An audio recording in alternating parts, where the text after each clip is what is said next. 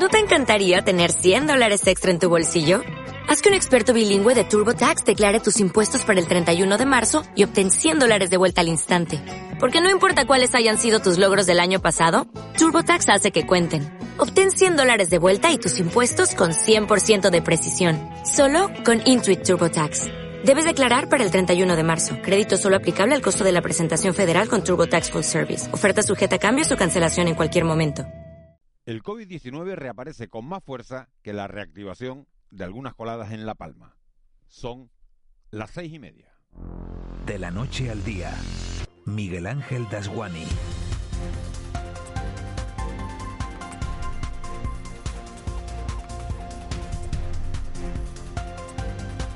¿Qué tal? Muy buenos días. Llevamos 53 días mirando al volcán de Cumbre Vieja que hoy a esta hora de la mañana ofrece una imagen espectacular pero nos hemos olvidado tanto del COVID-19 que los contagios han ido creciendo sin apenas darnos cuenta. En las últimas 24 horas, fíjense, 194 casos más en este archipiélago y un fallecido que se suma, Eva García, muy buenos días, a otro del lunes, a dos del domingo, un goteo que no cesa. Muy buenos días, Miguel Ángel. Sí, y además ya lo adelantaba ayer en estos micrófonos Vicente Larraga, el investigador del CSIC, lo decía muy clarito, que nos estamos relajando y que la pandemia no ha pasado. Es verdad que hemos eh, pasado lo más grave, pero no podemos olvidar que en Rusia, por ejemplo, hay mil muertos cada día, en Reino Unido cerca de 200, en Alemania se han duplicado los contagios y todo esto son eh, turistas que pueden llegar al archipiélago, países que emiten turistas que llegan a Canarias, así que debemos estar atentos y por eso nuestra insistencia desde ayer de hablar con, con la raga y conocer también cómo está la vacuna, que había varias posibilidades en España. Enseguida escucharemos de nuevo lo que nos contaba en estos micrófonos. Hoy seguiremos hablando de COVID, pero también eh, por supuesto, de la isla de La Palma con los expertos, ya que contactaremos con el sismólogo del IGN, Itaísa Domínguez, que se han reactivado algunas coladas también con el alcalde de Punta Gorda, donde parece que mejora la calidad del aire. Lo más importante también en esta jornada, Miguel Ángel, es que vuelven los alumnos a las clases de forma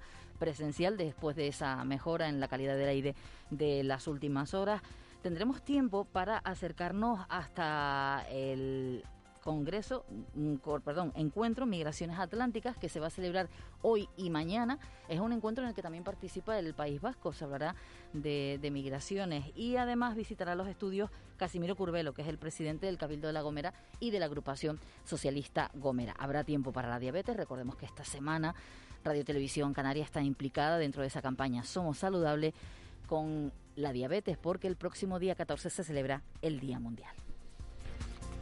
Son tres horas de programa las que tenemos por delante, tres horas con muchísima información, con testimonios, como han oído, Itaiza Domínguez, el alcalde de, Punta Gorda, mucha gente la que va a pasar por estos micrófonos, y tiempo además para el análisis con Juan Mabetencuri y con Ángeles Arencibia. La imagen que ofrece Televisión Canaria a esta hora de la mañana parece sacada del planeta rojo, parece sacada de Marte, es un color rojizo el que cubre toda la, pantalla y lo que estamos viendo es la costa del municipio de Tazacorte, a donde ayer por la tarde, sobre las 7 de la tarde aproximadamente, llegaba una de, de las coladas, empezaba a caer lava hacia la playa de, de, Los Guirres. Fue el primer punto en el que se pensó que estaba la primera fajana, finalmente resultó que era la playa del Perdido, un poquito un poquito más, más al norte, ahora es en la playa de los Guirres donde está cayendo toda esa lava. Aún así, aún así, parece que el volcán ha aflojado bastante con respecto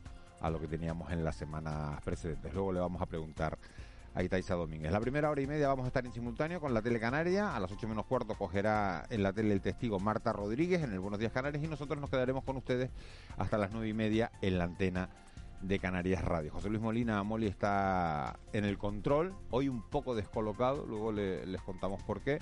En la redacción está Cristian Luis y en la producción Eva García. Para nosotros sería un placer que nos acompañaran en este trayecto diario que nos lleva de la noche al día. Empezamos. De la noche al día, Miguel Ángel Dasguani. 6 y 34, vamos ya con los titulares de este miércoles 10 de noviembre. Caja 7 te ofrece los titulares del día.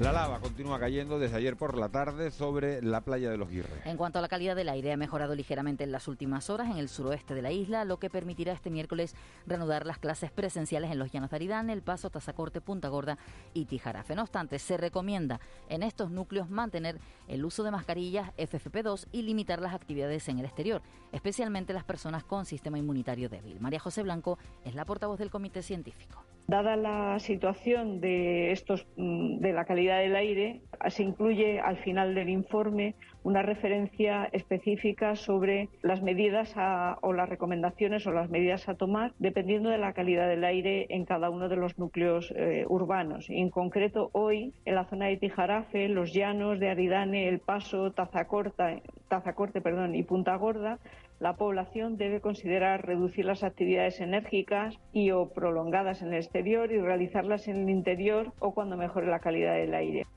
y han comenzado las obras para habilitar una vía rápida y de mayor capacidad para conectar la zona de Puerto Naos y las manchas de abajo. El propósito es facilitar el paso de los servicios de emergencia, también de vecinos y vecinas que acceden para recoger sus enseres, regar o cortar, fruta de sus fincas. También este miércoles está previsto que llegue el buque anfibio de la Armada que permitirá realizar por vía marítima los traslados de los agricultores a sus zonas de trabajo.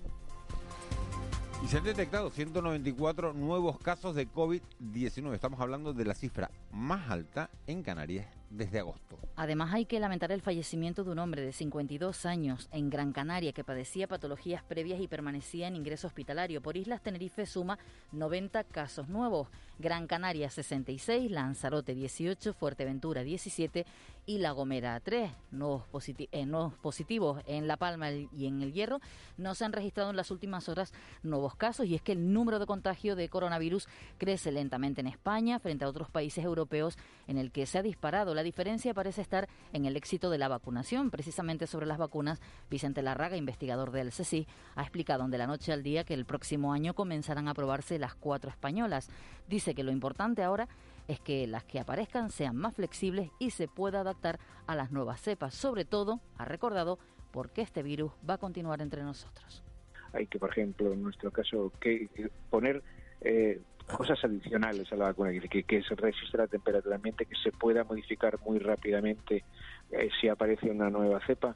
Todo este tipo de cosas hay que considerarlas y hay que introducirlas en las vacunas, que serán las vacunas, no solo las españolas, sino las otras, las que salgan a lo largo del año que viene y el siguiente, porque eh, esta enfermedad se va a quedar con nosotros unos años. Y este va a ser un miércoles de reivindicaciones laborales. Comisiones Obreras convoca concentraciones para hoy en Tenerife y Gran Canaria. El sindicato exige la recuperación de los derechos de los empleados públicos y una mayor inversión en el gasto. El secretario general de Comisiones Obreras en Canarias, Inocencio González, recuerda que los empleados públicos han perdido desde 2008 entre un 8 y un 11% en materia de salarios y denuncia un problema con la tasa de reposición del personal en, en diferentes administraciones que están muy envejecidas, en donde no se ha ido renovando, sacando las ofertas públicas de empleo necesarias esas plantillas y que efectivamente nos abocamos a un problema, a un problema de falta de medios, de falta de recursos humanos y la dirección de guaguas municipales de Las Palmas de Gran Canaria llama al diálogo para evitar la huelga. Confían en evitar la huelga anunciada por los representantes de sus empleados que afirma afectará notablemente a los viajeros, también a los propios trabajadores de la empresa de transportes de la capital. En un comunicado, la dirección de la compañía municipal, dependiente del ayuntamiento, destaca que entiende que aún existe margen y capacidad para negociar. Ya saben que sobre este asunto el alcalde de Las Palmas de Gran Canaria, Agustín Hidalgo, en una entrevista concedida ayer de la noche al día, dice que no ve motivos para que esa huelga llegue a producirse. Vamos con otro asunto. La red interinsular Migrar denuncia las condiciones de acogida de migrantes en el Hierro. Hasta el momento están siendo acogidos con, en, el convento de, de, la frontera gestionado por Cruz Roja y acondicionado por la Consejería de Sanidad, pero ahora el propietario del edificio no quiere renovar el contrato y el recurso se trasladará a San Andrés, una de las zonas más húmedas y ventosas de la isla, según denuncia la red. Su portavoz Teodoro Bonyale ha lamentado en Canarias Radio el trato que reciben estas personas una vez llegan a la isla. Es que las personas que llegan a la isla del Hierro son las personas que han sufrido una pérdida en, la travesía. O sea, es decir, si no llegan al hierro, mueren en el, Atlántico. y muchos mueren en el Atlántico y no nos enteramos. O sea, llegan en muy malas condiciones. Te presentamos En Plan Fácil, nuestra manera de hacerte la vida más fácil. Abre tu cuenta y disfruta de todo un mundo de ventajas. Da el salto a Caja 7. Porque somos la Caja de Canarias.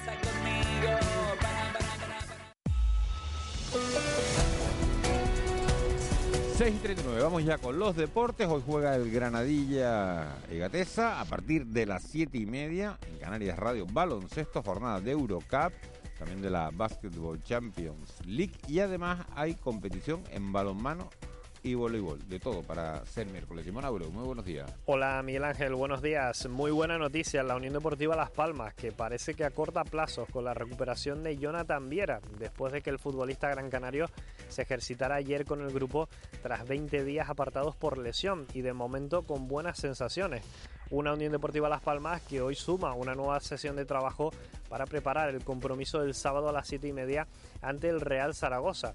En el Club Deportivo Tenerife hoy jornada de descanso. Los blanquiazules volverán al trabajo mañana a las 10 en el Mundialito para preparar el encuentro del lunes ante el Málaga. Hoy juega la Unión Deportiva Granadilla Tenerife, que visita al Villarreal femenino en un partido que se recupera de la jornada 6 a partir de las 11 de la mañana en el mini estadio de la Ciudad Deportiva del Villarreal. También juega la selección española sub-19 a las 5 de la tarde con la presencia del tinerfeño Alberto Moleiro, jugador de la Unión Deportiva Las Palmas, que se enfrenta a Luxemburgo en un encuentro de la fase de clasificación para la Eurocopa sub-19. Además, preparados para un nuevo Todo Goles Radio. Esta tarde noche tenemos Eurocup y Basketball Champions League y lo contaremos a partir de las 7 y media en Canarias Radio, empezando con el Club Baloncesto Canarias que afronta la cuarta jornada de la BSL midiéndose al Prometei de Ucrania en el pabellón Santiago Martín y a las 8 el Club Baloncesto Gran Canaria recibe al Bourg francés en el Gran Canaria Arena en una nueva jornada de la Eurocup. Y para completar una jornada cargada de deporte, esta tarde también tenemos balonmano y voleibol. La división de honor de balonmano a las 7 y 20, el Rocasa Gran Canaria visita al balonmano Suazo y hoy debuta en la SEP Cup el Club Voleibol Guaguas, que recibe a las 7 y media al Calcit Kamik de Eslovenia.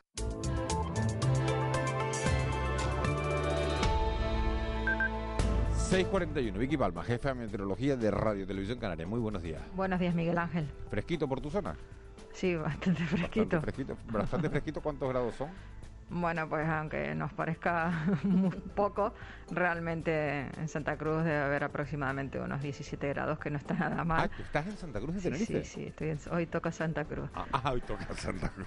Bueno, no, no, no hay más preguntas, Vicky. Vamos con la previsión, vamos con la previsión del tiempo. Nada, de momento nos despertamos con pocas nubes en la mayor parte de las islas, el cielo despejado, de ahí que las temperaturas pues sean hasta ahora en prácticamente todo el archipiélago pues de lo más fresquitas, que también es lo que toca por esta época del año. Eh, la ausencia de nubes eh, no va a ser sino significativa en las primeras horas de la mañana. A medida que avance el día iremos viendo cómo aparecen algunas de tipo alto y van a ir creciendo, formándose nubes en el interior de las islas, al menos de las de mayor relieve, en todas las vertientes. El momento más nuboso a mediodía en las primeras horas de la tarde. Después muchas de esas nubes volverán a desaparecer.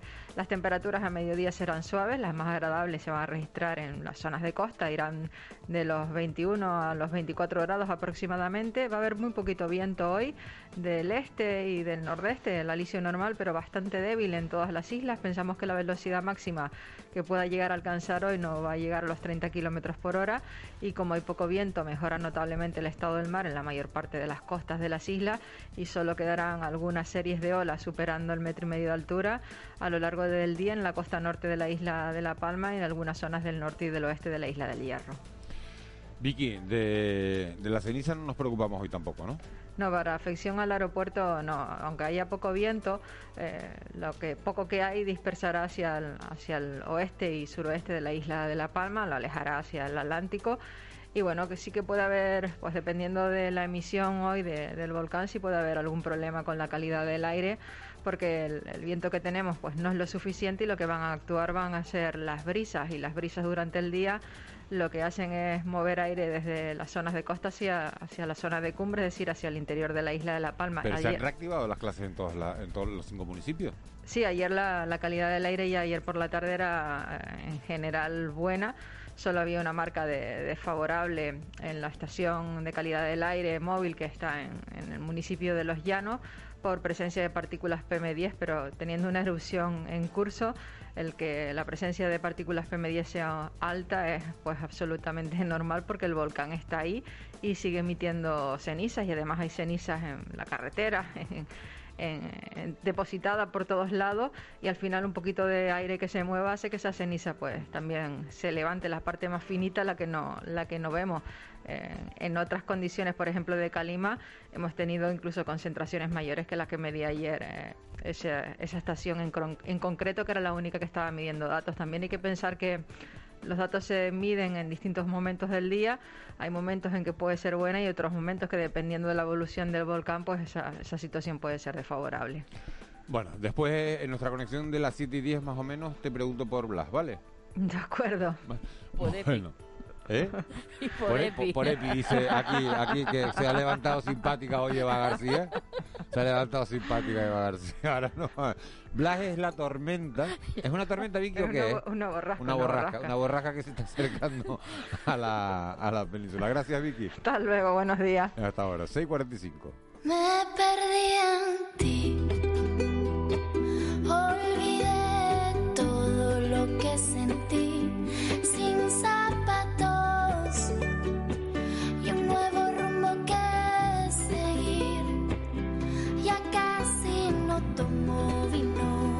sabías, Eva, que esto es lo que tiene descolocado a Molina? No, no. ¿Por qué?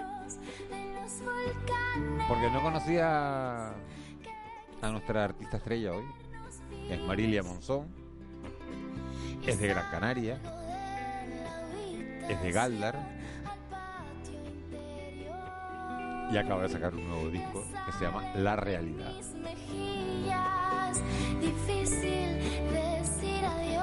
Entonces, claro, él se quedó como así diciendo, qué fallo, qué fallo. Después intentó devaluar, ¿no? Como no lo conocía, como él no la conocía, dijo, claro, ah, claro, claro, una triunfito. Entonces, como quitándole importancia. Pues estaba, estaba... Y le recuerdo que Bisbal era un triunfito también. ¿Y que, y que no ganó?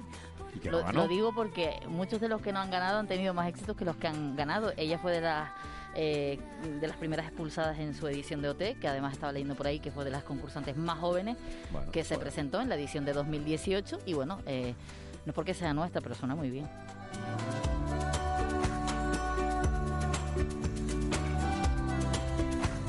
Molina, puedes reconciliarte con la, con la música, porque Marilia podía haber estado cogiendo olas en Galdar y no ha decidido coger olas, ha decidido cantar.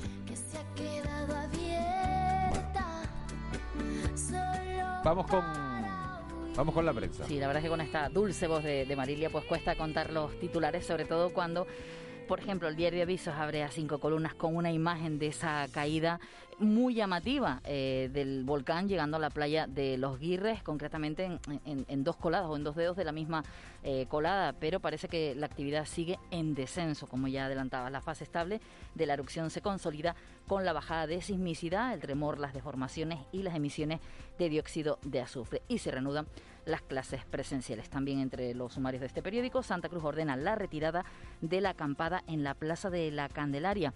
Para los que no conozcan, una acampada que lleva ya eh, algunas semanas, meses, diría yo, sobre la vivienda digna de manifestantes que están, que están ahí. En el Canarias 7 el repunte de contagios no se frena y el archipiélago ya roza los 200 diarios. También habla del Salto de Chira, concretamente Red Eléctrica, que pide permiso para reconstruir la desaladora del Salto de Chira, pero la imagen de portada Miguel Ángel para la Unión Deportiva, concretamente para Jonathan Viera, que ya pide sitio en la Unión Deportiva al alza tras su recuperación. En el periódico El Día, la pandemia crea empleo público y destruye el privado. Canarias encara la recuperación tras la crisis del coronavirus con 18.500 funcionarios más y 70.300 asalariados menos en las empresas y la imagen de portada de este periódico, también es la misma imagen de la provincia que enseguida leemos. Eh, es una imagen aérea, la lava que Es, un toca... fotón- es una imagen sacada con Sí. un dron de, de I Love the World, de esta empresa que, que está sacando, volando con drones en toda la zona del Valle de Ariana. Y es una foto espectacular en la que se ve cómo la colada separa distintas fincas de plátano. Sí, además eh, eh, con, con esa columna eruptiva que pues tapa también parte de esos invernaderos y llegando a la playa de Los Guirres. Como decíamos, es la misma noticia, eh, perdón, la misma fotografía de noticia del periódico La Provincia, que también lleva el titular de la pandemia que crea empleo público y destruye el privado. Esto en cuanto a los diarios de, de nuestro archipiélago, Miguel Ángel. ¿Y la prensa nacional? En el país, eh, muchas noticias en, en portada. Hay una imagen que se repite con la del mundo, que enseguida la vamos a contar, pero en cuanto a titulares, 30 países y 6 fabricantes fijan para 2035 el fin del coche de combustión. La OTAN respalda a Polonia y advierte a Bielorrusia. Y la imagen, que no, es- no es igual, pero sí muy, muy similar, la de Ayuso y Almeida, cada uno con su mascarilla, una del Ayuntamiento y otra de la Comunidad de Madrid, con las cabecitas así unidas, como contándose algo. ¿Cómo era eso? ¿Cabeza con cabeza? No, ¿Cómo es? ¿Cómo es? ¿Cómo es? pechito con pechito. Ah, pechito con pechito. que Esto me recuerda pues, cabecita con cabecita. La de Ayuso y la de Martínez luego- Almeida, la de Díaz Ayuso y Martínez Almeida. Y luego una, una, cabecita con cabecita una frase que utiliza mucha gente que somos como hermanos. Yo, mi hermano es mi hermano, los demás pueden ser amigos. Pero bueno, ellos son como hermanos, parece que hay buen rollito en el día de la celebración. Era festivo ayer en Madrid, la presidenta de la comunidad y el alcalde de la capital, que también repite fotografía. El mundo, en este caso ya pues pegadito, en este caso cachete con cachete, en la del mundo. Bueno, ¿qué- ¿de qué tenemos que estar pendiente hoy? Hoy hay que estar pendientes precisamente en, en- en Madrid porque eh, por un lado hay sesión doble de Pedro Sánchez en el Congreso, en el Consejo Europeo y también en el control al gobierno. Una jornada en la que se cumple la mitad del mandato de Pedro Sánchez después de las elecciones de noviembre de 2019, bueno, cuando tomó posesión. Eh, también se hablará hoy de la reforma laboral, gobierno y agentes sociales que se reúnen aquí en Canarias, pleno en el Parlamento, que se reanuda la sesión plenaria y también se celebra en nuestro archipiélago un asunto que vamos a tratar también en este programa, migraciones del Atlántico. Un encuentro que comienza hoy en el, en el, en el Elder, en, en Las Palmas de Gran Canaria. 6.51, ya, 6.51. Vamos con la crónica económica. Economía en dos minutos. José Miguel González. Y hoy vamos a hablar del sistema de pensiones. José Miguel González, muy buenos días. ¿Qué tal, Miguel Ángel? Buenos días. No pretendo deprimir y menos tan temprano, pero creo que ya estamos en una edad en donde hablar de la jubilación debe ser natural. Bromas aparte, hablamos de un tema muy serio, como es el sistema de pensiones. El nuestro está basado en lo que se denomina de aportación definida, de forma que sabemos lo que pagamos mes a mes a cambio de una prestación que puede cambiar de acuerdo a parámetros como es el tiempo de cotización y el salario. El éxito de dicho sistema se basa en que el número de personas que aporta sea muy superior a los que perciben alguna renta. En este sentido, la evolución de la pirámide poblacional no ofrece esa esperanza. ¿Por qué? Porque ya no es una pirámide, es un rombo y dentro de poco será una señal de sed al paso. Y esto ocurre porque las parejas en los países desarrollados ya no llegan ni a la tasa de reposición que se sitúa en 2. Por eso, todo sistema de aportación definida, si fallan los aportadores, entra en crisis. ¿Y cómo se pretende equilibrar? Presionando a la población trabajadora y a las empresas a incrementar sus cotizaciones. En concreto, en 0,6 puntos porcentuales, en donde 0,4 lo soportará la empresa y el resto el trabajador. Para de aquí a 2032 tener un colchón de 41.000 millones de euros, lo que ayudaría a financiar la generación denominada Baby Boom, eh, que es la que nació entre 1957 hasta 1977, como es mi caso, por ejemplo. Aparentemente será temporal, pero como los precios de la gasolina se sube rápido, pero bajar no tanto. Pero ¿servirá de forma definitiva? Mucho me temo que no. Mientras nos sigamos obsesionando con los perceptores y no incentivemos a que haya más aportadores, es decir, más empleo, es decir, más estructura económica, el sistema de forma recurrente volverá a entrar en crisis, lo que dará pie o bien a financiarlo a través de impuestos, el IVA por ejemplo, o bien a volver a subir las cotizaciones, y así hasta el infinito y más allá. Feliz día. Con C de Cultura. C Castro. Y hoy en la agenda cultural, las jornadas de patrimonio cultural y turismo de Buenavista del Norte. eso en Tenerife, y el Woman en Las Palmas de Gran Canaria. Ese Castro, buenos días. Buenos días, Miguel Ángel. Amparanoia, Anati Hooks o Noura Mali estarán en el WOMA de Las Palmas de Gran Canaria que arranca mañana jueves. Más de 40 actividades conforman la amplia programación de esta nueva edición del Festival de las Músicas del Mundo. Un festival también con sabor canario, ahí estarán Said Muti, Basignitz o Daniel Negrin. El Parque Santa Catalina, la Plaza de Canarias, la Sala Miller o el Museo Elder serán los recintos que albergarán los conciertos, talleres y demás actividades. Y además el próximo fin de semana se celebran en el norte de Tenerife las novenas jornadas de Patrimonio Cultural y Turismo de Buenavista del Norte.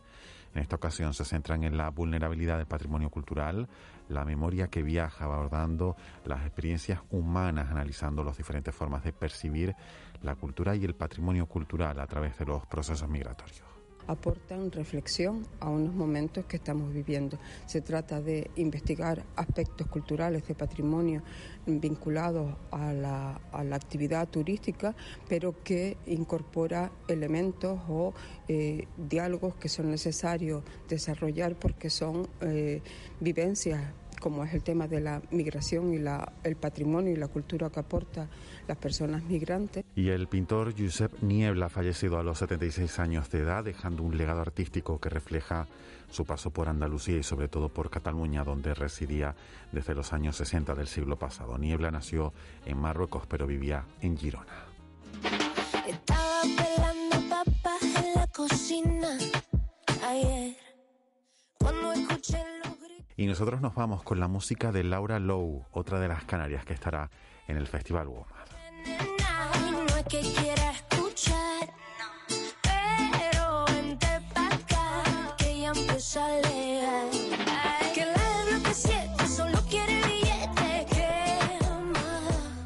...6.55, 7 menos 5 de la mañana. Cristian Luis, buenos días. Buenos días, Miguel Ángel. ¿Cómo estás? Bien, bien, bien, bien. Bueno, bien, con fuerza, con las pilas sí, cargadas. Sí, sí, con ganas. Con ganas.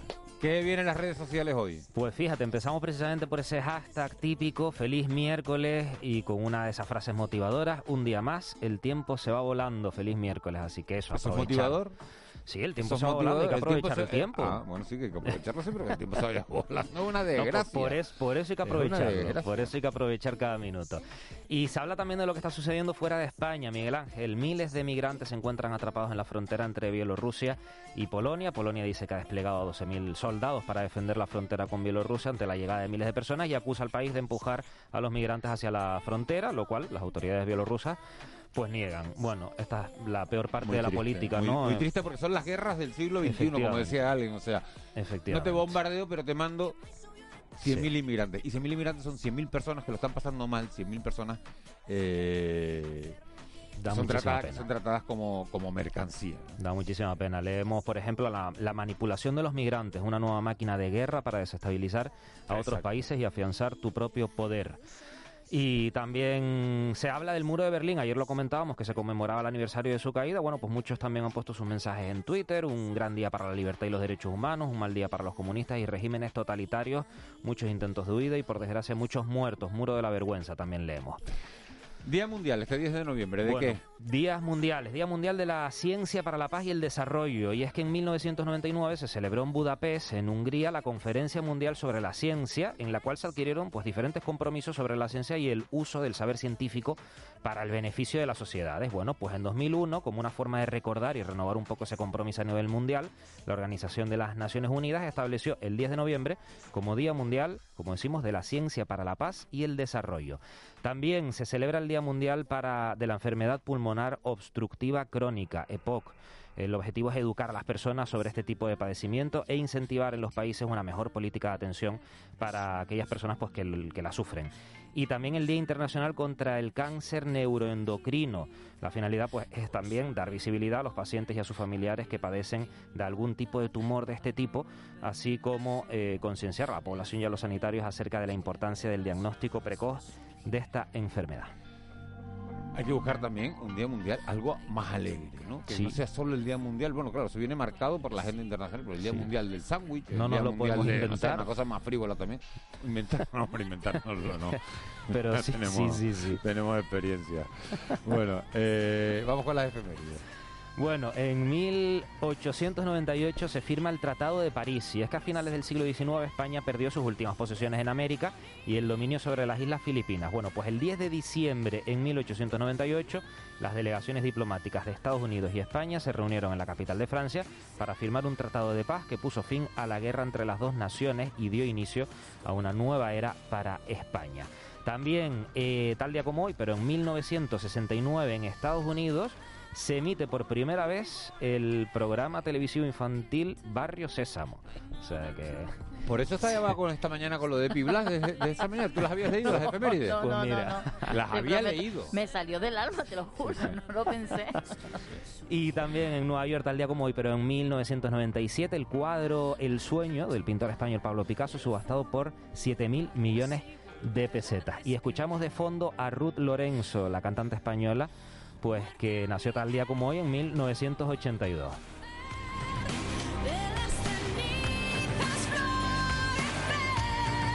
Muerte a mi ego, resurgiré desde el origen,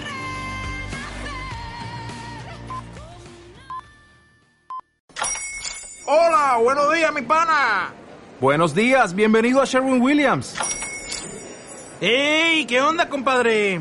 ¿Qué onda? Ya tengo lista la pintura que ordenaste en el ProPlus app. Con más de 6.000 representantes en nuestras tiendas listos para atenderte en tu idioma y beneficios para contratistas que encontrarás en aliadopro.com. En Sherwin Williams somos el aliado del PRO.